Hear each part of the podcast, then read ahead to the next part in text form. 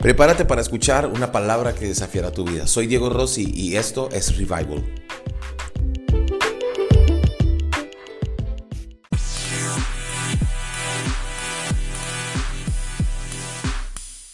Durante muchos años le hemos creído a muchas personas. Ahora es tiempo de creerle a Dios.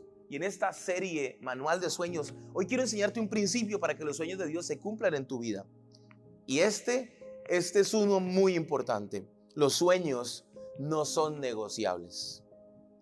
En Génesis 25:31, la Biblia nos enseña algo.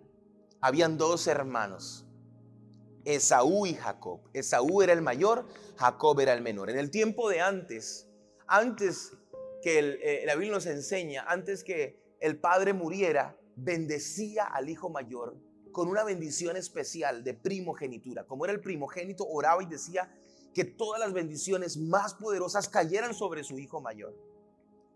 Jacob era un chico, era el menor, era bien tremendo. Y él quería el puesto de su hermano, él quería esa bendición. Un día, Esaú, que era un gran cazador, se fue a cazar. Y cuando volvió tenía tanta hambre que Jacob había hecho unas lentejas bien deliciosas, pero todo lo había hecho a propósito, a propósito. Él sabía que su hermano iba a llegar con mucha hambre. Y cuando Esaú llega y dice que estás cocinando unas lentejas espectaculares. Huele muy rico, ¿por qué no me das? Y él le dijo, no, no te voy a dar. ¿Qué quieres que te dé? ¿Cuánto te las compro? Y dijo, no. ¿Qué es lo que quieres para que me des ese, ese, ese plato de lentejas para mí? Y él le dice, pues dame tu primogenitura. Dame el derecho a ser el primogénito, el mayor. Y él dijo, igual que no me sirve para nada ser primogénito. ¿Qué me importa? Te doy mi primogenitura. Y Jacob le entrega el plato de lentejas. Se cerró una transacción. Primogenitura, gran bendición, el derecho a ser bendecido por su papá por un plato de lentejas. La Biblia nos enseña que Jacob luego fue muy, muy ah, ah, sagaz. Su hermano Esaú era bien velludo y Jacob era bien lampiño. Así que se puso unas pieles y se fue Jacob a donde su papá que ya estaba viejito y le dice, hijo, papá, vengo a que me bendigas.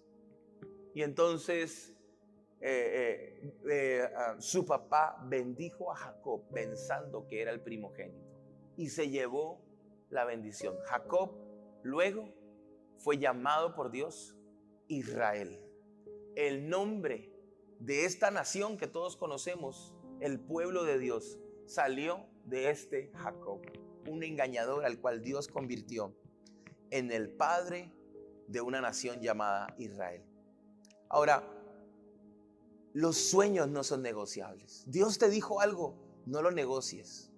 Cuando yo empecé a hacer música en mi vida, me empezaron a abrir puertas, pero financieramente estaba quebrado. Tenía 18 años, 19 años, y recuerdo que uno de mis amigos de la universidad, que era un empresario, me dijo, parce, me dijo, yo le grabo un disco yo te conozco, tengo un contacto con una disquera, usted canta muy bien, hagamos canciones de amor y nos, esa fue la frase, nos tapamos de plata, parce, ¿para qué seguimos estudiando administración de empresas? Nos tapamos de plata.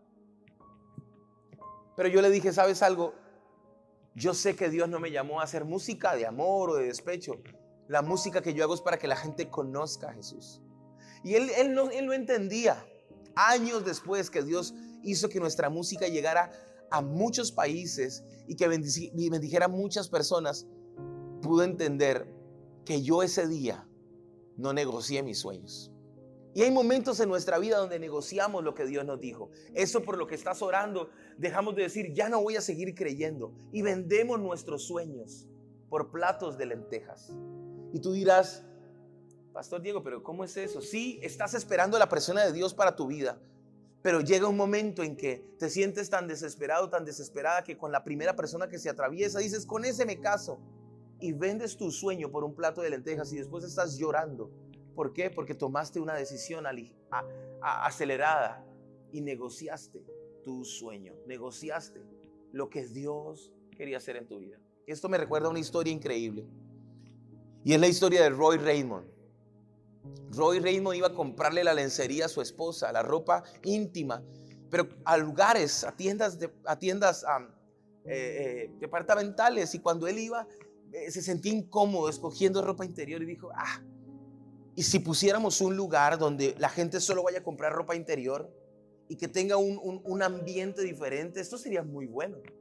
Así que Roy Raymond con 40 mil dólares que tenía ahorrados y 40 mil dólares que le presta el banco, empieza a vender ropa interior por catálogo con el fin de un día poner una tienda. Pero el primer año los catálogos de Roy Raymond empezaron a distribuirse no solo en San Francisco, sino en los Estados Unidos. El segundo año, Roy Raymond vendía cantidad de ropa interior por catálogo. Y la ropa interior de Roy Raymond por catálogo de mujer se empezó a volver muy famosa. Para el año de mil, eso fue 1977, oh, 1987. Cuatro años después, una compañía quiere comprar la empresa de Roy Raymond. ¿Por qué? Porque a los dos años que empezó ya tenía dos tiendas en los Estados Unidos y estaba facturando miles y miles de dólares. Así que esta compañía le dice, Roy, te compramos tu empresa. ¿Cuánto vale? Y le ofrecen 4 millones de dólares a Roy Raymond por su empresa. Habían invertido 80 mil dólares y ahora costaba 4 millones de dólares. Él dijo, excelente, una ganga, vendió su empresa. ¿Usted sabe cómo se llama esa empresa? Victoria Secrets. Roy Raymond vendió su sueño, lo que esa idea que tenía tan buena la vendió.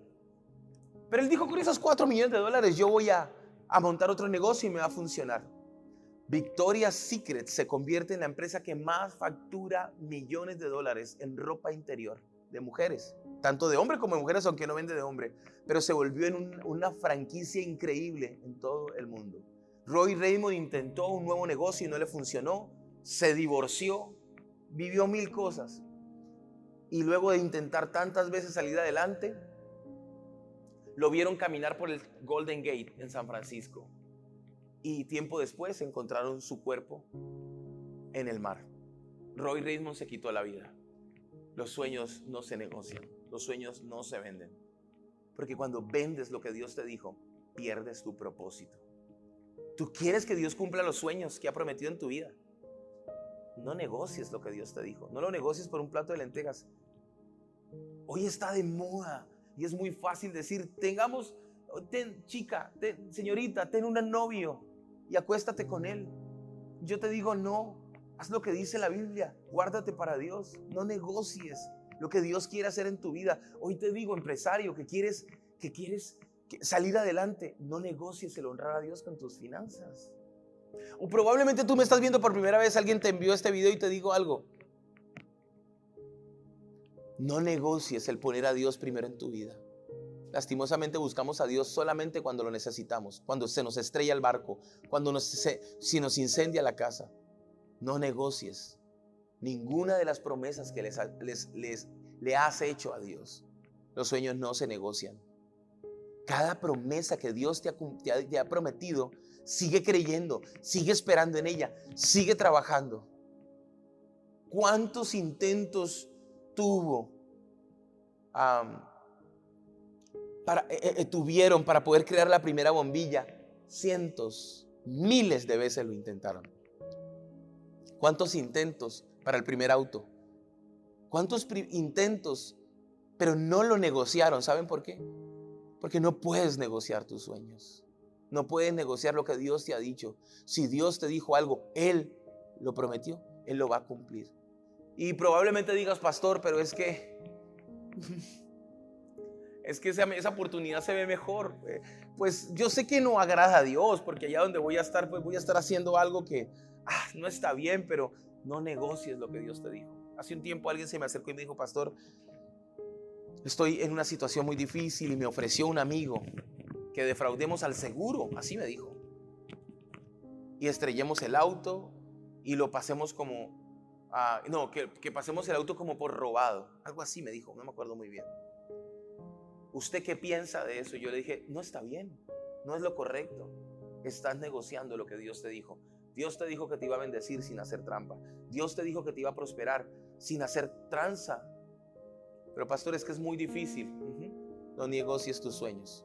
La vida no es una carrera corta, es una carrera larga. Y no os engañéis. todo lo que el hombre sembrare, eso también cosechará. Hoy oro por tu vida. No necesito saber qué estás viviendo, porque quien hace los milagros no soy yo, es Dios. Pero sí podemos orar por ti. Quiero que cierres tus ojos en donde estás y le digas a Dios, Señor, ayúdame a no negociar ninguna de las promesas que me has dado. Y pon tu mano en tu pecho y haz conmigo esta declaración. Es un símbolo de que estás de acuerdo conmigo y di, Señor, hoy te pido que me ayudes a serte fiel, a no negociar ninguno de los principios, que me ayudes a serte fiel en mi vida. Dígale, Dios, entra a mi corazón, gobierna mi vida. No permitas que yo negocie con Satanás, con las tinieblas, con el mundo. No quiero negociar eso que tú me has dicho. No quiero dejar llevar mi vida por hábitos malos, incorrectos, por adicciones, por cosas incorrectas que me gobiernan. Díselo a Dios. Dile, no quiero seguir negociando con las tinieblas. Quiero entregarte mi vida a ti y quiero aprender a esperar en ti. Señor, hoy oro por cada persona que me está viendo, que me está escuchando. Yo te pido en el nombre de Jesús que ellos recuerden cada promesa que tú les has hecho. Y aquellos que, nos están viendo por primera vez, hoy el Señor te dice, yo estoy contigo, yo no te he dejado, yo soy tu Padre y tengo planes para ti de bien y no de mal. Dios oro por aquellas personas que han estado viviendo momentos de enfermedad, de luto, de tristeza están viendo y que se sienten acongojadas, perdidas. Y entonces dicen, ya no puedo seguir.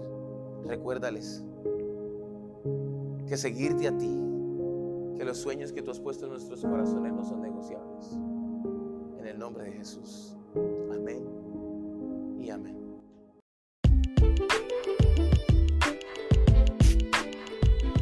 Si esta palabra fue de bendición para tu vida, por favor, conéctate con nosotros en las redes sociales de Revival Veracruz o Diego Rossi o Evelyn Rossi y cuéntanos qué Dios habló a tu vida. Y si estás en Veracruz, acompáñanos. No vamos a la iglesia, somos la iglesia.